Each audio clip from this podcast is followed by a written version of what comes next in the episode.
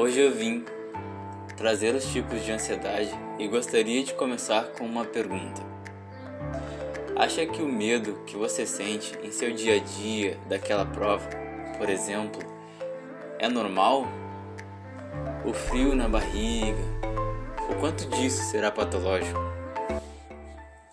Esse podcast vem trazer os diferentes transtornos de ansiedade segundo o Manual Diagnóstico e Estatístico de Transtornos Mentais, conhecido também como DSM-5, com o intuito de promover a reflexão.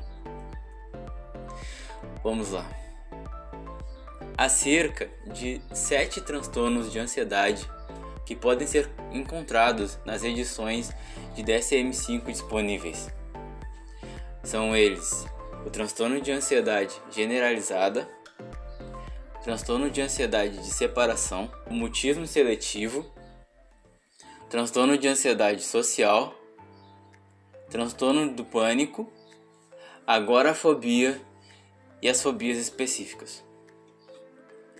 Todos os distúrbios podem ser caracterizados por um grau de medo e ou ansiedade excessivos. Em um quadro de ansiedade generalizada, a pessoa pode sentir muita dor na barriga, desconforto e enjoo que afetam a alimentação. Sabe aquela prova do começo? Pois é, ela pode muito gerar estresse e nervosismo, fazendo com que pensamentos de evitação do tipo eu não vou fazer a prova ou então vou matar a aula comecem a surgir mesmo tendo domínio do conteúdo da prova, a pessoa tem a sua mente invadida por um fluxo de preocupações, impedindo-a de dormir, por exemplo, acarretando em muitos problemas de exaustão, sensação de insegurança, vulnerabilidade e dores na cabeça. Então, isso é algo que afeta diretamente a vida dela, causando prejuízos nas áreas da vida um fator muito comum com os transtornos psicológicos de ansiedade que nós vamos ver.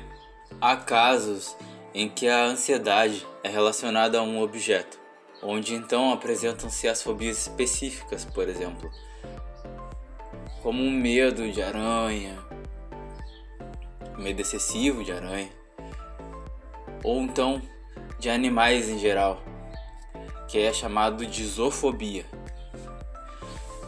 não conseguir subir em uma casa, por exemplo, mesmo ela tendo dois andares, por medo de altura, pode ser o que a psicologia chama de acrofobia.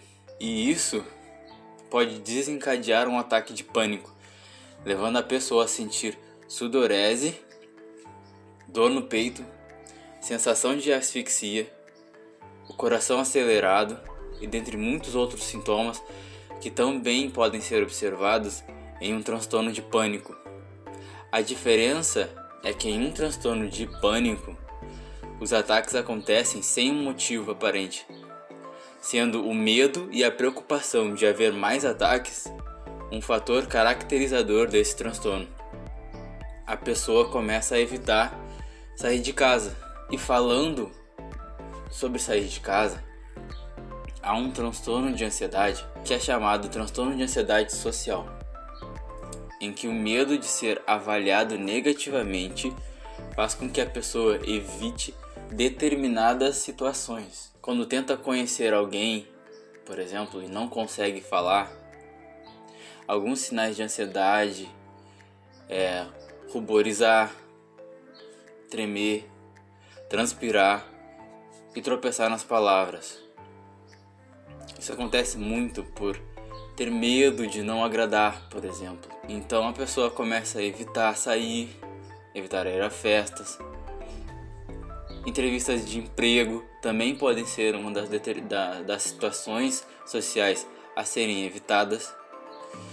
E a pessoa começa a buscar emprego somente em locais que há indicação porque ela acredita que vai ser bem recebida. Há casos em que se passaram anos sem suspeitar, pois determinadas situações são evitadas, mas não todas. A pessoa pode evitar sair de casa há anos, mas ir muito bem na faculdade ou manter um emprego e boa reputação. Então, o transtorno de ansiedade social costuma ser o mais comum, mas mesmo sendo o mais comum, também é muito confundido, porque é muito confundido com estilo de vida.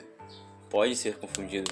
Há um transtorno mais, muito mais específico, chamado agorafobia, onde o seu diagnóstico depende se a pessoa sente medo ou ansiedade marcantes em no mínimo duas das cinco seguintes situações. A pessoa sente medo ou ansiedade ao usar um transporte público, não só ônibus, mas também aviões, permanecer por muito tempo em locais abertos, ou só de imaginar a pessoa ela tem demonstra sintomas de ansiedade. Permanecer em locais fechados, permanecer em uma fila ou ficar em meio à multidão, ou então imaginar sair de casa sozinho. Nesses casos, a preocupação enorme, junto com pensamentos de que será difícil escapar, ou então que vai precisar de um auxílio, uma ajuda, e não vai estar disponível para ela, fazem ela desenvolver comportamentos de esquiva, evitando as situações de forma intencional evitar andar de ônibus, por exemplo. A idade média em que esses transtornos costumam aparecer está entre a adolescência e o início da fase adulta. Segundo a pesquisa que foi realizada por um grupo de pesquisadores na Holanda. Com exceção do transtorno de separação e mutismo seletivo, que são mais relacionados à infância sendo o transtorno de separação ligado à sensação de abandono, que costuma surgir até os 3 anos, trazendo, por exemplo, pesadelos, palpitações, entre mais sintomas, e em caso patológico pode persistir por anos, sendo diagnosticado entre os 6 anos de idade e os 10 anos de idade. O mutismo seletivo acontece quando a criança não consegue comunicar verbalmente. Ela não, ela não consegue falar em determinadas situações sociais. Na escola é muito comum e pode apresentar dificuldade também para ir no banheiro, por exemplo, quando for fora de casa. Nós conseguimos diagnosticar um transtorno avaliando alguns fatores, que são a frequência em que os sintomas aparecem, a similaridade das situações e a intensidade dos medos e das preocupações advindas da ansiedade excessiva. Monitorar esses sintomas é importantíssimo para a avaliação psicológica. Trabalho esse que é atribuído a um psicólogo ou psicóloga que vai utilizar de recursos e ferramentas fundamentadas na ciência. Um acompanhamento psicológico é extremamente necessário. Um transtorno de ansiedade, ele não surge de repente, e pode durar semanas. Portanto, pode levar um tempo até diagnosticar. Há sempre um histórico grande de sofrimento psíquico causado pela patologia e traz muito prejuízo nas determinadas áreas da vida.